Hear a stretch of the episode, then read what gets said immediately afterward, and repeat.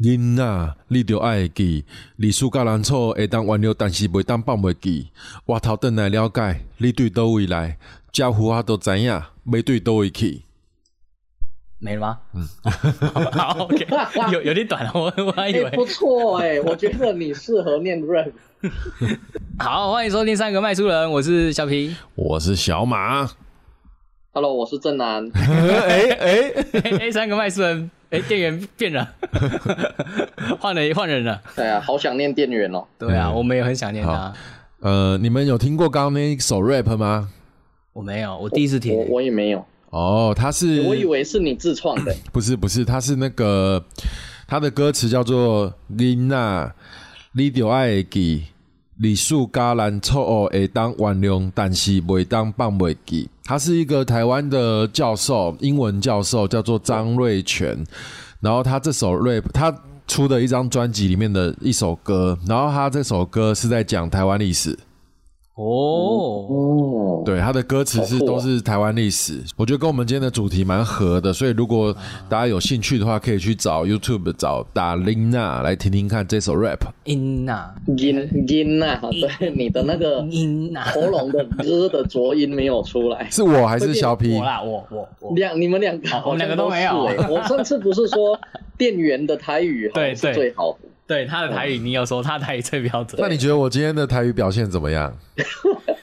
刚刚 rap 一开始还不错，可是刚刚你讲到第二句的时候，我几乎已经听不懂你在讲什么。你是说唱还是说讲？好像你你在介绍的时候，哦，两数哦，两数，哎，啊，然后哎，什么什么？尬兰侧摸侧摸侧侧摸摸摸，有一个摸的声音。侧摸哦，侧摸。哎，对，哎，你那一句再一次，历史诶，啊，历史什么？历史加难创哦，会当原谅，但是袂当放袂记。我听不懂中间那两个字，什么加难是什么东西？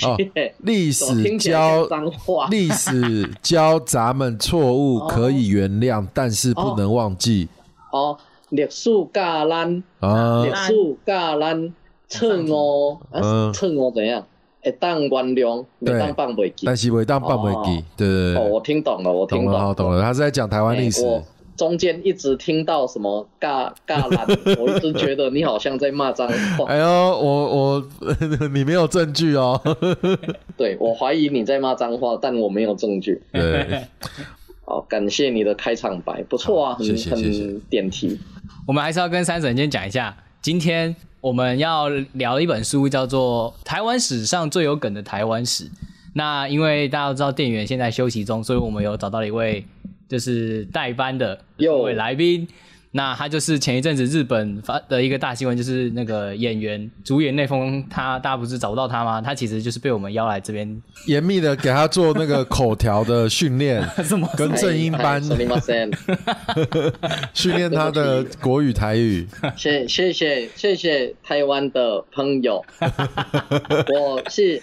朱颜内凤，这个日本腔也是 OK，也是蛮准的。好，对我们今天的那个代班的就是藏书界的朱颜内丰，也就是我们的黄正南正南兄。Hello，Hello，大家好。对，那虽然我们今天要聊台湾史上最后可能台湾史，但我们前面可能还是会先跟正南兄聊一下，因为毕竟他这是这本书的作者，那我们也不想说一整集都在聊这本书，所以前面可能会聊一些呃关于。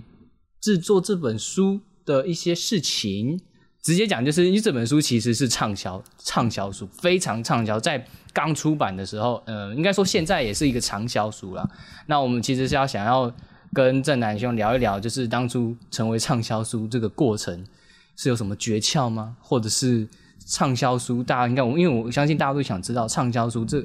畅销作者到底可以赚多少？是每天睡觉起床睁开眼睛，户头的钱就一直啪啪啪啪啪喷喷进来吗？呃，每每天都兴奋到自己起床这样子。对，印钞机在运作。对，就是聊完之后，我们再大概聊一下这本书这样子。嗯，OK。好，我会先跟大家介绍一下台湾史上最有人台湾史，它是其实它是二零一六年八月的时候出版的。然后在两个月过后就已经十八刷哇，十八刷哦，十八刷是蛮恐怖的，奇迹耶，两个月而已哎，两个月，台湾的舒适来讲，对，是非常可怕。一一一刷，当时应该哎是一一千五吗？一千五百本。猜猜看，哦，对对对，先让各位猜猜看，他的手刷印手对印了几本？好来，我呃当初刚接触这个行业的时候，嗯，手刷都是三千本起跳。你刚接触的时候是几年的时候？民国呃，西元两千零三年前后吧。两千零三年手刷才三千哦。就我大一的时候，我以为我记得那个时候印象中的手刷是三千起跳，呃，起跳哦，起跳啊。然后听说是逐年递递减嘛。啊，对。那现在听说有那个新的合版印刷的技术啊哈，就是印印它那个手刷已经不用被印量给。绑住了，对，要多低就有多低啊！了解。我离开的时候，哎，我离开书书店是什么时候啊？哎，我离开出版一一八年，一八年的时候最低是五百，手刷是五百本哦。我我的印象中最低是五，这我就没有那么细究了。对，但是那个时候可能你说的合版印刷还没有这么的成熟，所以还是有一个最低限制。嗯，对。那我猜二零一六年。因为这是原神出版的，原神，嗯，原神这个大出版社，他们手刷应该蛮高的吧？我猜应该是五千好了。哦，哎呦，大叔哎，大叔手刷五千。我猜他们可能一开始的策略会比较保守一点，所以一刷可能是一千五，因为还不知道会卖嘛。哎，我觉得你这样就不对，因为哎，那个正南兄在出这本书之前，在 PPT 就已经够红了。哦，好，那我们听听看作者本人。现身说法，好，手刷当时，答案是小鼓声，请下，还自己配，小 P 答对了。啊，多少？多少，五千。五千。五千，哇哦，就是大叔啊，所以手刷就已经是畅销了，不是手刷是以他们是以大叔的目的去，对啊对啊，P，哎，这真是很多。五千，哇，很有信心哎。然后不过说有信心，其实也还好。也还好等一下聊到正式出版的时候再来聊这件事。好好好。我刚刚讲到，就是十月的时候已经十八刷，所以说他首刷五千，然后再再刷一刷，每一刷都是五千吗？不可能，没有没有可能啦。没再刷应该也是一千一千起跳吧，一千五一千起跳。对，不是一千就是两千。哦，那我们以好以低量一千来说，就十八刷就已经一万八千本。哇，一万八千本，如果。那个版这样版税算起来，哎是多少呢？好，然后再再呃，因为通常新书期是三个月嘛，所以可能到时候就会呃，应该 一般的书是过了三个月之后，那个销量就开始往下滑，对，往下滑。但是这本书一直在热卖，热卖了两年嘛，热卖了两年。对，它到隔年之后，呃，隔年八月，然后我我看好像也是到三十几刷吧，三十几刷了。然后到一八年的时候，到了四十二刷，你都没有再版过，都是一直刷一直刷。有啦，有更正过了一些错字啊什么，有更正过。内容没有，它有新版。嗯，哦对哈，有新版诶，有新版，所以内容有跟动，一点点错字啊什么之类的。简单讲，就是跟大家跟各位三人讲的，就是这本书是非常畅销的。它的时空背景，对，当然也有可能跟。呃，除了这本书的里面的内容不很好之外，可能也有跟当时一些呃行销啦，应该也是有关系。因为我我在书店，我那时候我记得我在书店的时候，只要有书展就一定有这本书。我想说，哇，这个就是出版社很给力，因为因为呃，可能大家不知道，就是出版社要有跟书店有合作书展，其实是有一些就代表说他们很。很想要推这本书，他们才会跟书店来谈放资源在上面。对，愿意放资源在上面，而且是持续了两年都还这样子，就表示哇，他们对这本书非常的有信心，非常的想推，所以哦，很厉害。简单讲就是很厉害这本书。好，所以我现在其实前面先讲，跟大家先有点像是打个针，说这本书非常畅销。那 为什么要打？打个针哦，打个预防针。OK，打完了，好，来跟首先啊是想要先问郑南兄说。当初为什么会想要写这本书？就是一个问每个作者都会问的一个问题：为什么你要想想写这本书？为什么会写想不开，会想要就是去浪费时间去写书？又不知道，因为大家也知道，就是写书可能不像以前那么好赚钱，因为我知道二零零三年那个时候写书很赚，但在二零一五年开始吧，我觉得书市就已经渐渐的下滑了。我我自己是这么觉得啦。所以当初为什么你会想要嗯出书呢？好，这事情要回到二零一五年的八月哦，然后对我收到了原神的这个专案企划部的专员的来信。然后他就说：“哦，你好，我们是原神出版家族旗下的就近出版社。嗯，是哦，嗯哼。然后呢，啊，想邀请你合作出书提案。然后原原因是因为近期看到您的 PTT 文章被推爆，跟票选 PTT 知识王等等的网络新闻，所以有一些想法。如果你有兴趣或想法，希望能进一步详谈等等。”那他讲说看我 PTT 被推爆跟什么知识王，那又是什么呢？那就是那时候，因为其实我是老师啦，所以你哦认识你这么多年，第一次知道你的哎小马不是吧？上一次小王子就讲真的吗？对啊，哦那可能我贵人多忘事，小马在做效果，小马在做效果，所以我暑假比较闲一点啦。那所以那时候 PTT 刚好呃就常常回文。那我因为经营粉丝团，也在那时候也经营好几年了，然后几乎是每每天日更，每天一本书的书影这样子，所以我粉丝团的那一个相簿分门别类这样子，其实等于是我个人的图库的那种感觉。嗯，对，所以我 PTT 如果讲到什么书，我就可以马上贴出粉丝团的那一张相片出来，所以就变成一个。一直在上面发文，然后有图有真相的一个乡民这样子，嗯，对，所以呢，那时候很多文章就被推爆，那那时候就被拱上来，这样。打个岔，嗯，所以您说的那个呃粉丝专业就是活水来测房嘛？对对对，OK OK，对啊，那那一年暑假刚好在中国广。西吧，还是广东？因为那里可能以前的那个古今的那个行政区域有改变过，就是到底是广东还是广西，好像古今不太一样，所以我现在也不太清楚。总之就是刘永福的墓被盗了啊。哦，对，那刘永福就是我们以前历史课本会学到嘛，台湾民主国，然后在台南，嗯，最后一名守将，嗯，所以虽然他是清国的官员，但是台湾的学生对他不陌生，嗯，哦，从小学生就知道他了，是。留得青山在，不怕没柴烧，对，好像那那时候呢，这个新闻出来之后，大家。看到之后，嗯，乡民就留言说啊，嘿，古阿囝啦，哦，然后就对，就是看到日本人来就夹着尾巴就跑掉啊，等等之类的。那他当然他没有跟日军奋战到底，然后抛头颅洒热血，哈，把生命奉在奉献在宝岛上，嗯，这当然也是事实啦。可是问题是，他不是台湾人呢，他为什么要他一定要死在台湾呢？所以我就觉得说。他已经仁至义尽了啦，他已经差点，让日军都已经把台南包围了，他是要靠着化妆易容，然后偷渡，才能逃回他的清国去的。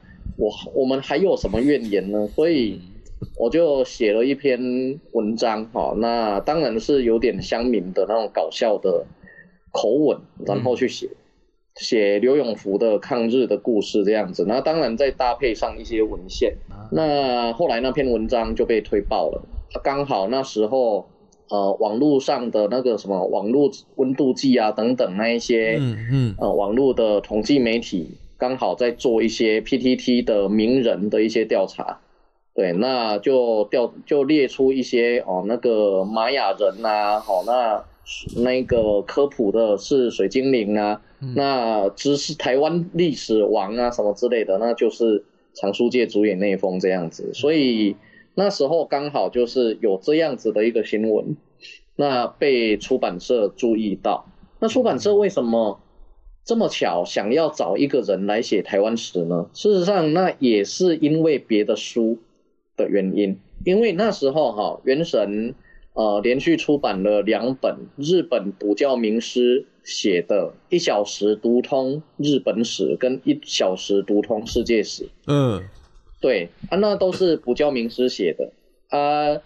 他就是用比较轻松的，然后有趣的口吻，然后哦，嗯，就像吕杰，对啊，对对是不是对对对你懂的，对对对对，就像当年明当年明月写明朝那样吗？没有没有，他是补习班老师写的，哦，他不是，对但是、呃，对，但是我也必须说，那一个那个当年明月写的明朝那些事，对我这本书影响也蛮大的。哦哦，是对，那所以那时候出版社他想说，我既然都已经翻译了日本来的《一小时读通世界史》跟《一小时读通日本史》，那我何不在台湾把它凑成三部曲，也找一个补教名师啊，或者就是历史写手，然后把它补完，变成啊《一小时读通台湾史》。所以刚好这时候在网络的平台、新闻平台。看到，哎，好像有人在 PTT 专门写这个，所以就找上我。我我打个岔，这就是开端。对，好，我打个岔。哎，所以所以刚刚的意思是说，呃，原神出版集团已经出版了两本日本史，找人翻译的两本《一小时读日本史》跟《世界史》已经出了。对的那个背景下，他想要那既然这样，我世界、台湾、日本都有，来个台湾的这样子。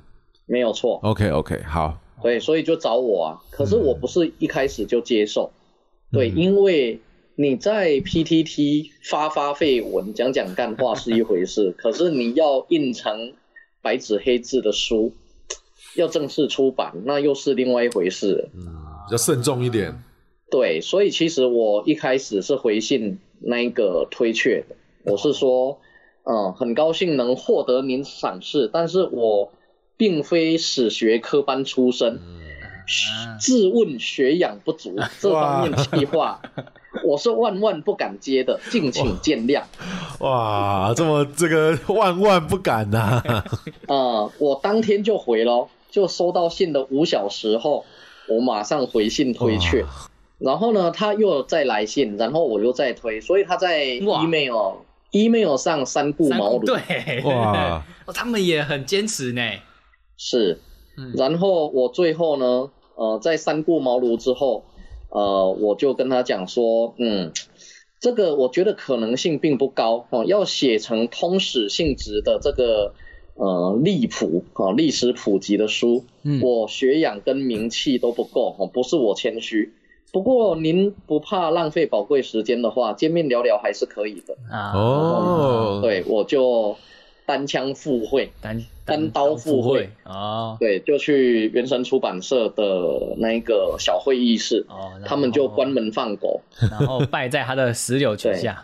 对，然后就一次三个编辑就进 进来了，这样子就拷问我这样子，就屈服出。来了。既然你进来了，那还就别想走了。对，可是那时候被说服其实是有几个原因的啦。第一就是说，他们也表明他们并没有想要找学者写，哦，啊哈，哦，对，因为你要找一个嗯、呃能让一般读者都读得下去的一个学者的文章，并不容易了。确实，嗯，对所以他打对，然后所以他打一开始就没有想要找学者来写。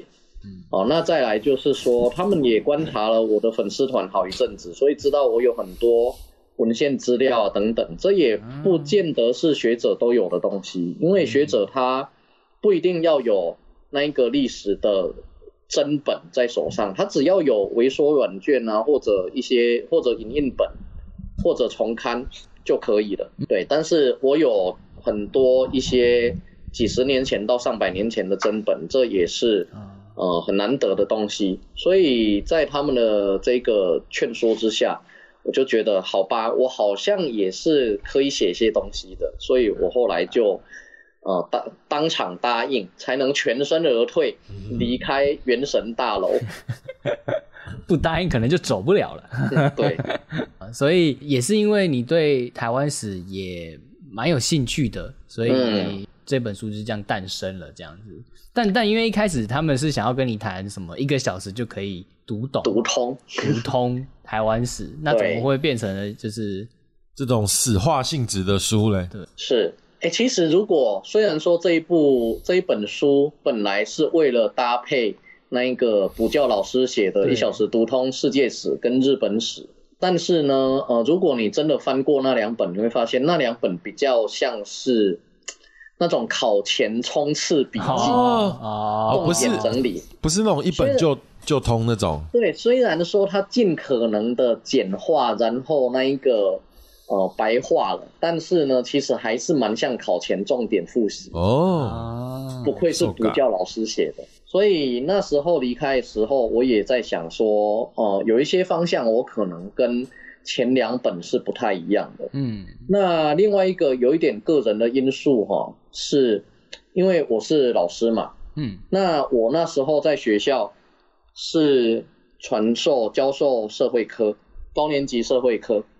那那时候五年级的社会科就是在讲台湾史，嗯对。那我就是一边在上课的时候，然后一边会拿一些文献给学生看，或者讲一些我所知道的历史故事，当你的学或者当你的学生好幸运，好幸福哦。还可以看那对，或者古古代文献，对，或者那一个荒诞不经的那一个背景下的民间故事等等，所以我也是累积了一些教学跟讲古的经验的啦。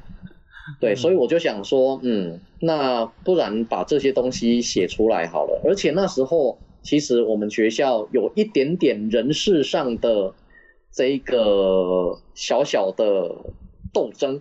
哦，这只要是有人的地方就有江湖啊。是啊，就是说那时候其实听说有些老师是觊觎我这个位置的，就觉得说社会科的老师哦过得好爽哦，哦都不用带班 哦，然后整天在那边就抱着课本，然后照着课本念就好了。拜托，他们没有想到还要带一些文献到给，还要讲古给学生呢。对，哎，你说如果是自然科，你还得真的带学生做实验，嗯对不对？还是带学生到校园去考察植物长什么样子啊，太阳怎么走啊，等等之类的。嗯社会科，嗯，这个就是嗯课文念一念啊，叫学生背一背的东西，哎那不是国文这谁吗不会？就就会觉得这谁不会教，你懂吗？啊所以那时候听说有些人在觊觎这个位置啊，那刚好这时候出版社也递出橄榄枝，我就想说，好吧，不然我就把我这几年来讲的故事就集结成一本书，毕生功力，没有错，这样子也比较就是变成说我在这里教社会科，教到有一个地位在这样子，哦，哦。对，所以也刚好是因缘际会了，哦不经意的听到了一些八卦，没有错。这好。所以我是那时候是八月的时候，我答应要写，可是到开学也就九月，我还是还没开始动笔，因为我不知道该如何写起。嗯，嗯对，嗯毕竟出版社那时候看中的是从清朝史，也就是抗日史啊，应该是说清朝跟那一个日治之交的那一个台湾民主国的历史。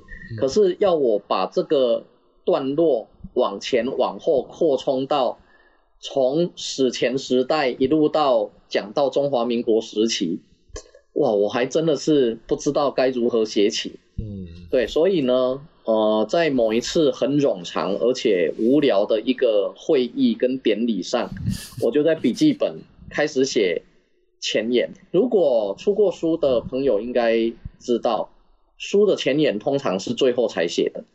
哎，对，对，因为你要纵观整本书，你才能写前言。是没错，对，但是我那时候先写前言，就是我自己要整理好我的思绪跟方向，我想定下那一个方向，说我接下来要写什么。对，所以如果各位现在知道这件事，如果现在再重看这本书的前言，你可能会有那么一点不一样的感受，可能可以感受到我字里行间的那个下定决心的那一刻。嗯，好，我就是要这样写的。对，所以我前言不是写完之后再来统整回归回回过头统整跟大家说哦，我这本书是希望带来什么什么。事实上，我在写前言的时候，我是写给自己看的，我是给自己下定决心我要这样写。那你你刚刚有讲到说当年明月对你的影响，啊，那所以那时候呃，我决定了说我要这样写之后，事实上，出版社他想要的也就是一种有点像布洛克写手的那一种写法，嗯，来写台湾历史啊。那事实上，呃，明朝那些事，它本来就是一个布洛克的文章，它一开始就是在网络上发表的，对，所以那个文体是很自由的，就是我们一般很常在部落格看到的那一种文章，嗯，所以我一开始的调性就打算是这样子写。当然，当那个当年明月他是中国人，所以有一些中国网络用语啊，或者他们当地的一些口语，嗯，呃，跟我们是不太一样的。所以在口语上，我可能会比较接近宅女小红。那时候宅女小红正红，所以事实上有一些那种东那一种口吻也参考了宅女小红。嗯，然后这样子决定好怎么开始写之后，呃，我就开始敲键盘动笔写了。那当然还是要照那个历史的时代，从史前一路写下来。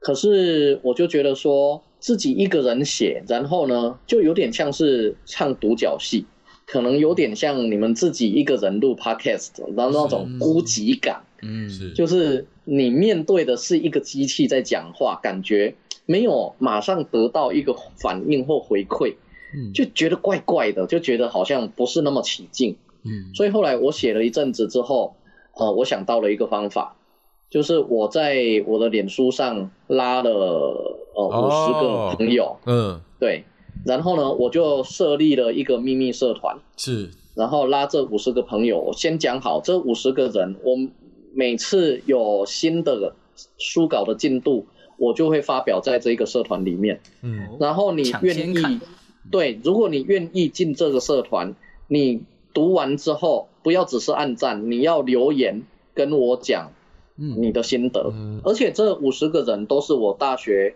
同学跟学弟妹。哦，对，就是如果我是找，因为我现在的脸书的朋友的同温层里面，很多人是作家或者台湾史的学者，或者是藏书界的人等等。嗯事实上，第一，如果给他们先看的话，因为他们已经有先辈知识了，他们跟大众不太一样。嗯，嘿，他们的口味会跟大众不太一样，所以如果让他们来读的话，他们可能会觉得，啊，讲的太浅了，嗯或者会觉得呃你还有什么没讲到嗯之类的。所以我就找我大学的同学跟学弟妹，就是最符合一般会读书的人，那各行各业都有啊，各种什么兴趣的人也有这样子。对，所以这是我想象中最符合大众的定义的的一个族群这样子，所以我就拉了五十个大学同学学弟妹，然后我每天上去 po 我的进度，然后底下大家就呃给予回馈或者提问。那有人提问呃哪边还看不懂的，或者哪边想再多知道一点的，哦、我就可以哦，原来一般读者会想要知道这个，那我就可以往下写，这这方面东西就可以再多写一点。所以那时候其实老实讲写的蛮快的，虽然一开始答应了之后有点头痛，搁置了一个月，迟迟没有动笔。嗯，但是当我前言写完，然后再设立秘密社团，开始贴上书稿之后，呃，我大概是半年内就把这本书写完了。哦，哦，对，所以投资报酬率还蛮高的。而且这个这个做法真的是网络时代才能这样做，哎，嗯，对吧、等于是很善用新科技，然后跟我们这个时代，托尔斯泰不可能找五十个人来帮他看 《战争与和平》嘛？是啊，对，所以呃，在很短的时间内就完成了。那其实出版社那一边，哦，他们最高兴。那，吓一跳，哇，对。太棒了吧？对，因为在出版社立场，他们只遇过作者一直脱稿脱稿，对，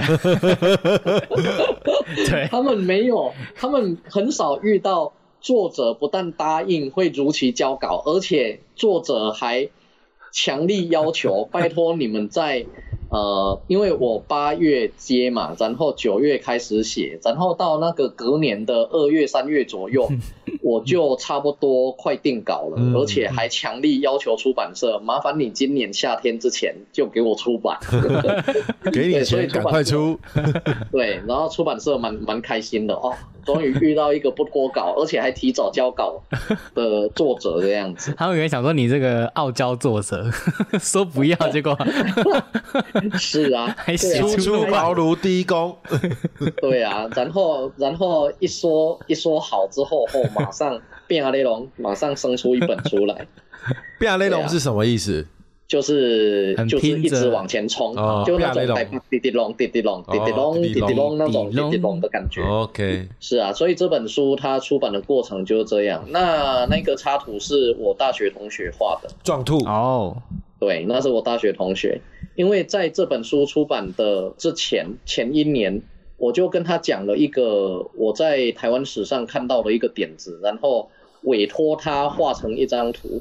嗯，对，也就是蔡培火跟那个叶荣书里中躺在草地上，对对对，有 BL 形象的那一种感觉的那一张。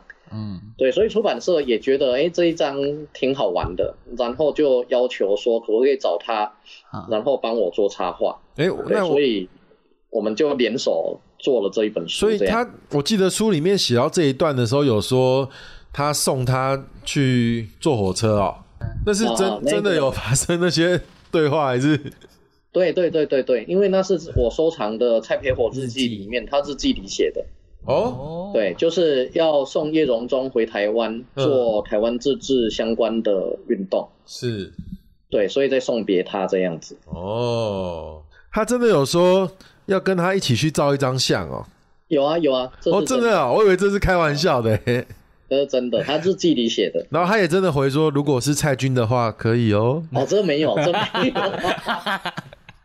后来那这本书出版之后，哎，事实上刚刚问说，那有没有预期说它会大卖？对啊，老实讲，我自己没有想到会这样子。对，因为到目前为止啦，哦，现在呃是二零二二年哦的，现在是四月了，嗯，它目前是六十六刷，我靠，哇塞，哇塞，然后电子书，但是电子书我不太知道要怎么算几刷，它也没有怎么什么几刷啦。但是电子书反正已经给了我九次稿费，哇，哦对，但是他每次稿费他是怎么结算的，我也还不太清楚。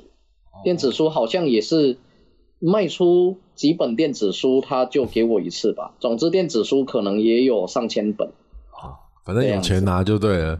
对，有钱拿就对了。所以那时候其实出版社给了五千，我自己也是蛮惊喜的。哇，是哇，这么看得起我？因为其实现在一般的书，如果是一般散文好了，大概一刷就是一千本。对，嗯，差不多。对啊，然后一千本如果卖得完，就算打平。对对，大概是这样。所以他一开始就跟我讲说是五千本，我有点吓到。他 啊，结果呢，没多久都还没有正式上市哦，就是这五千本算是那种网络书店的预约啊等等之类的啊预定的那一种，就五千了。结果那一年出版，呃，准备发行的前一个礼拜，又寄一封信给我说啊，已经二刷了，就哦，是他还没 一个还没有开始卖就二刷了。对，因为第一刷的五千本已经被各大通路什么全部都要要光了这样子。他们还是小瞧你了，五千本还是不够的。不过后来其实我听说一个秘辛，就是出版社自己也蛮意外的。所以那时候我在出的时候，我自己也有一点点感觉说，为什么我这本书其实卖的还真的是不错？那个去到诚品书店啊、金石堂啊什么，都是在那一个门口的。诶，这要就要请教书店店员了，在门口就直接放在台上一大叠，那个台子专业术语那要叫什么？呃，强强。强强强强 就是对。强力推荐，强强哦强强。好强或者是哦。或者是主打，哦，就是放在那台子上都是一大摞这样子。对对对主打就是让你一进来就看到这本书。对，可是我想说，我那时候的书都到哪家书店，在那一个一进门的墙墙都一大摞了，可是为什么出版社都没有帮我做海报呢？因为他们压错宝了。预算有限哦。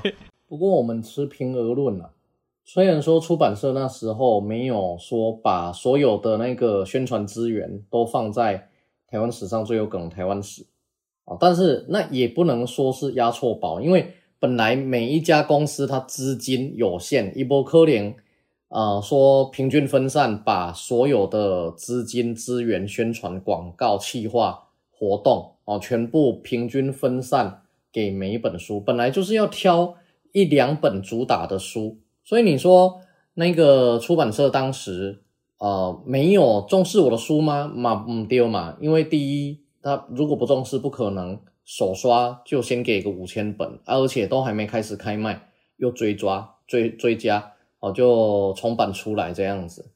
然后第二哈，其实我最佩服原神的一点就是，其实在这之前我就有几位在出版社工作的朋友，但是这些朋友没有想到我可以写这种东西，然后大卖。哦，但是一个跟我在这之前，呃，完全不认识的原神出版社，这个编辑他有那个嗅觉啊，然后有这个发想，然后可以找到我，然后呃，我帮助了出版社，然后出版社也帮助了我。哦，事实上我很佩服他们的这个嗅觉，就是说他们可以闻到哪一个人是有这个大卖的特质的。哦，所以其实他算很有挖掘人才的能力哦。那也不能说人家是押错宝了，只是说那时候主打哦不是我这一本，但是呢这一本真的是异军突起，甚至说这一本本来叫做那一个，本来是接在一小时读通啊世界史跟一小时读通日本史，本来是要一小时读通台湾史的，结果我这一本比前两本。更卖，本来是有点我这一本书当成一个狗尾续貂啊，一个续作，一个跟风之作哦，一个补完的最后一块拼图的货啊，结果反而我这一本呃的销量完全比刚刚讲的前两本好还要多多很多这样子，所以我那时候书名也坚持我不要叫做一小时读通台湾史，因为。我没有把握能让你读通，那万一你没读通呢？那要要要来找我退货吗？或者说什么？很多人也说什么一台湾史一本通啦，哈，哦那个我不敢讲哦，这些我都不敢讲，我只能敢讲说我这一本绝对是最好笑的一本台湾史，所以就叫台湾史上最有梗的台湾史，哦那个书名就是这样来的。那其实出版社也给了很大的。创作空间啊，因为这书名其实出版社高层一开始也觉得太可能太不正经了一点，其实有打回票，但是我坚持要这个名字，诶，他们也接受了，所以不管是挖掘到我写这个题材，然后到呃给予上市啊，然后铺货啊等等的资源，我还是非常感谢原神出版社，他非常厉害，我只能这样讲。哎，对，所以所以这本书其实我自己有点意外啦，因为在这之前我也出过书了，啊，那一种我家自己去委托镇上的印刷厂自印的不算的话，啊，我我我家甚至以前有自印过好几本书，是他车赛是他车是台湾。哎哎，小马知道这一本啊？为什么？因为那个作者简介有。哦，他车把台湾，他车把台湾，那是对，那是自印的。然后小马可能在很多年前有一次我们武武侠聚会，我又提到我国中时候自印过武侠小说。我知道，我知道。对对对对，《武林怪胎录》。没错没错。对，如果这种在印刷厂自印的书不算正式出版社出版的才算的话，嗯。呃，其实在这之前我就出过一些书了，但是当然都是呃书目的编辑或者是论文哦，那个都不是能大卖的书。对，所以我这一本，所以我这一本推出的时候，我想象中。我版税能从这本书赚个两万、三万、五万的版税，我就觉得差不多了。这样哇，所以意思是言下之意是说，说原原来超过五万啊！等一下，我们手手刷就两千本，一本两百八，然后作者抽一层，这是一个很简单的数学题。好，来马上算，这样子是多少？我们手刷五千本呢。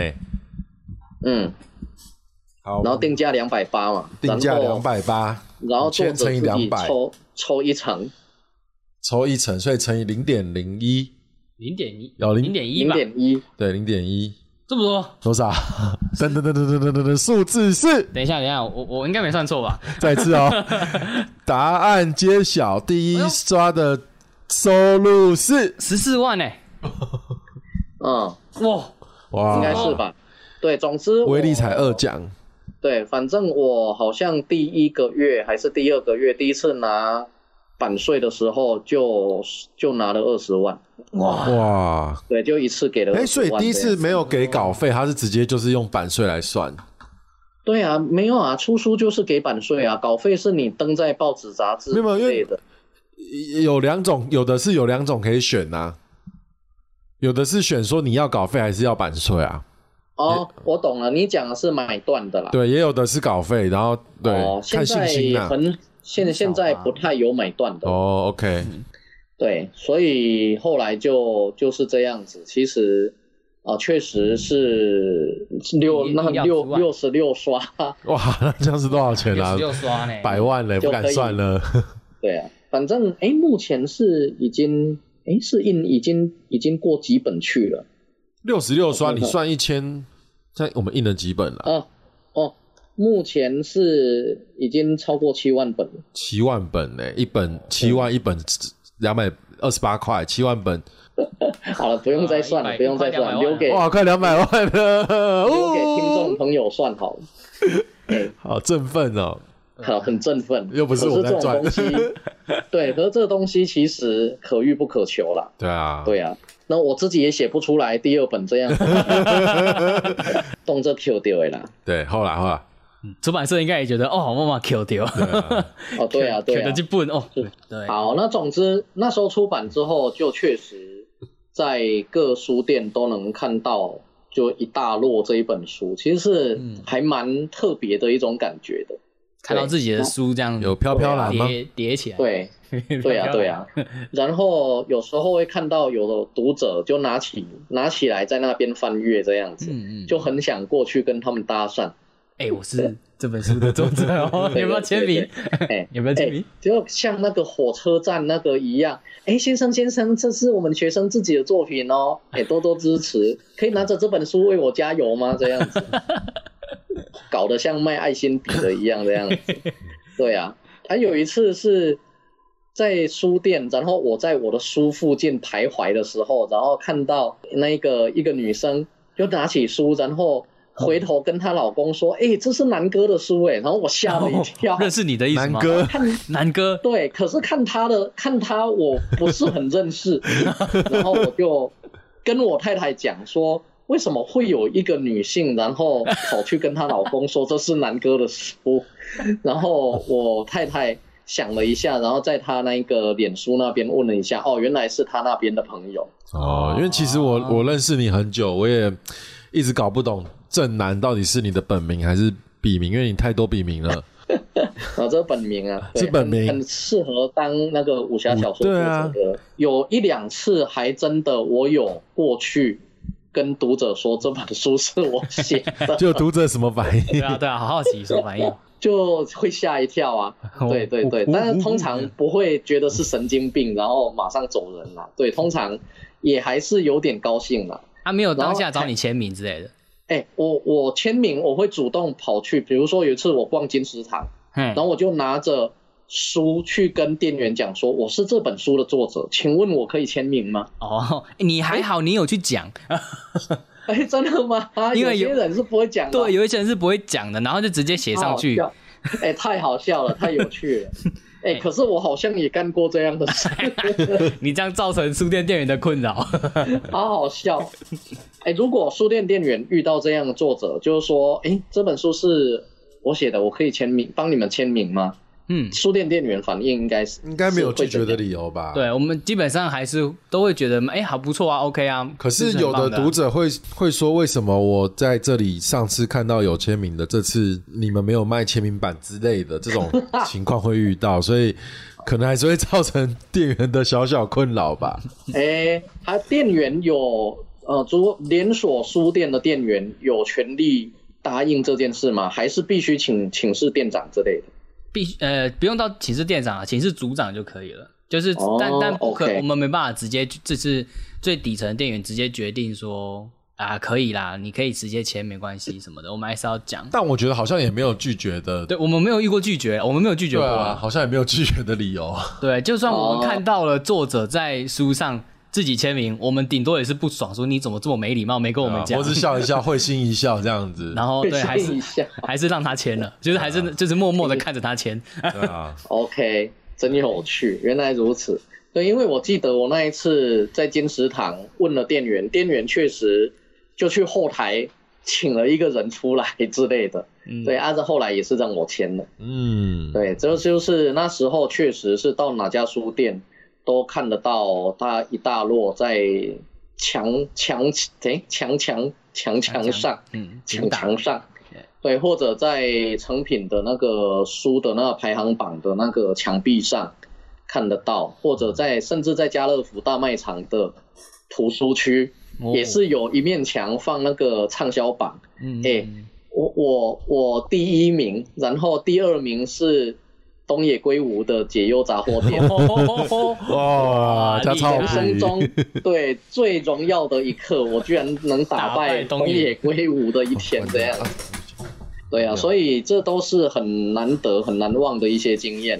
然后还有一些，让我太太去做头发的时候，看到隔壁的女生在读这一本书，哇，然后还偷拍给我看。我一直跟她讲说，你去跟那个女生讲说，哎、小姐不好意思，我是这本书的作者的太太我的老。婆，对呀、嗯，所以所以还还蛮有趣的啦，还蛮有趣的。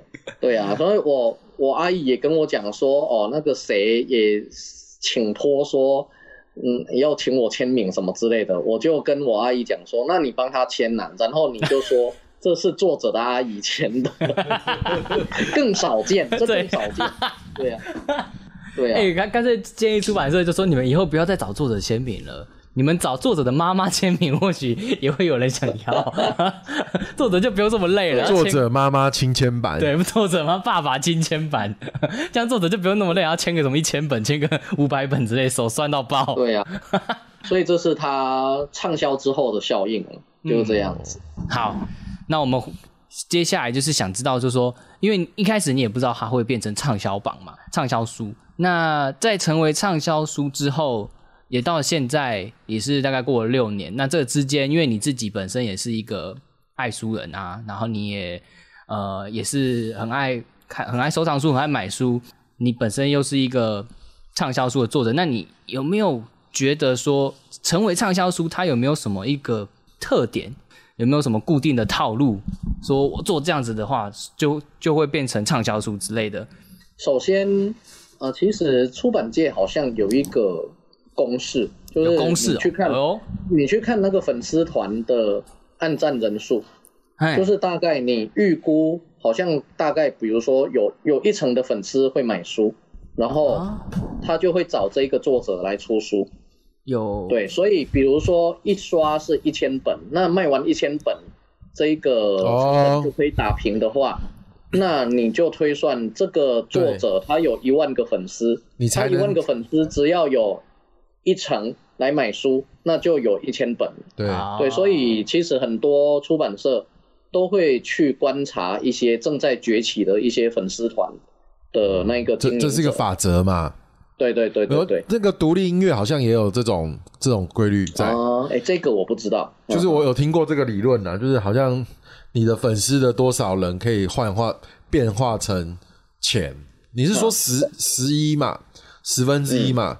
嗯嗯，我听到的好像是有一百一个这样子，一百一个，对吧？百分之一，百分之一，百这么少？分之一。嗯，十一我觉得很高哎，十一，我觉得有点太蛮高了对啊，因为一万可能是我自己记错。嗯，哎，没有，因为我我其实我也听说是也是十一，是11我我在出版社的时候，好像也是听他们讲是11那那代表他那个粉丝要很铁，对，要很铁粉才是十他，才能这样十个换成一个。就是他们说，你除了看粉丝团之外，呃粉丝人按赞数之外，粉丝跟按，赞比，对你还要再看他每一篇文章的按平赞均。按赞这样去算。对，诶就是假也是如你你的粉粉丝人数有到一万，然后你每一篇每一篇的按赞数可以到也是有到破百，那你就可以用十一去算。我是听他们讲，你嗯那这个可以再也是蛮有科学根据的啊。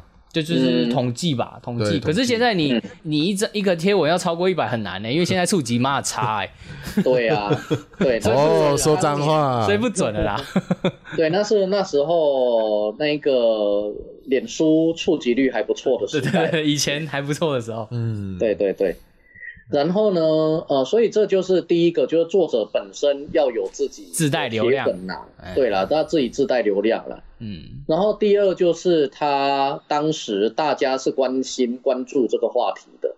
那这本书出版的时候，刚好是马总统执政第二任的后几年。嗯，是，那因为那时候的政策普遍社会大众觉得他相当的轻中，那不管是跟习近平见面啊等等之类的，就是一直觉得他有一个亲中的那那一个倾向，所以其实那时候的八卦乡民是有一种疑虑在的，所以越是这样子，你政策越轻中，事实上底下的人民他就有一个反动，他就越对他就越想了解本土是什么样子。所以那时候在八卦版，很常有人问跟台湾语言呐、或者文化或者历史相关的东西，啊，那刚好就是我收藏的强项，不敢说是我研究强强项嘛，但至少这方面收藏还蛮多的啊，都有拍下来放在粉丝团，所以就有图有真相的，就这样子。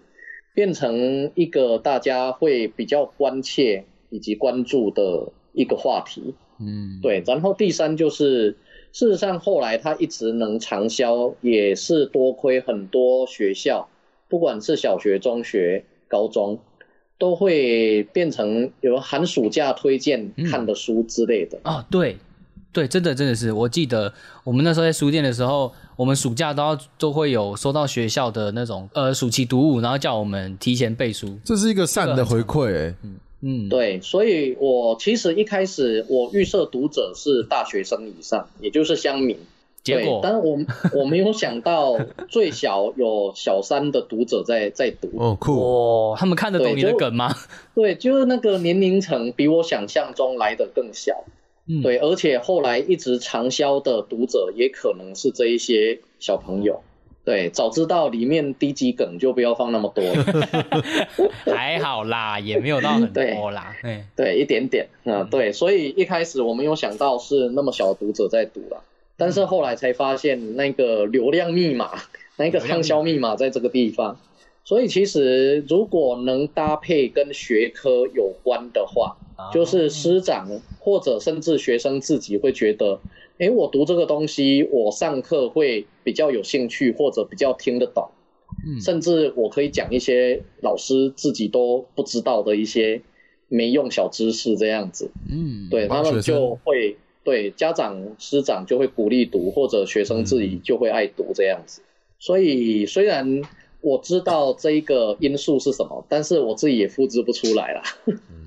统整下来，第一个就是首先你的粉丝数要够，然后第二个嗯你要跟上那个现时代。潮流，对，所以假如那个有有粉钻是一万人以上，然后你现在出一些乌克兰的书，你可能就会大卖。哎，不是这样的吧？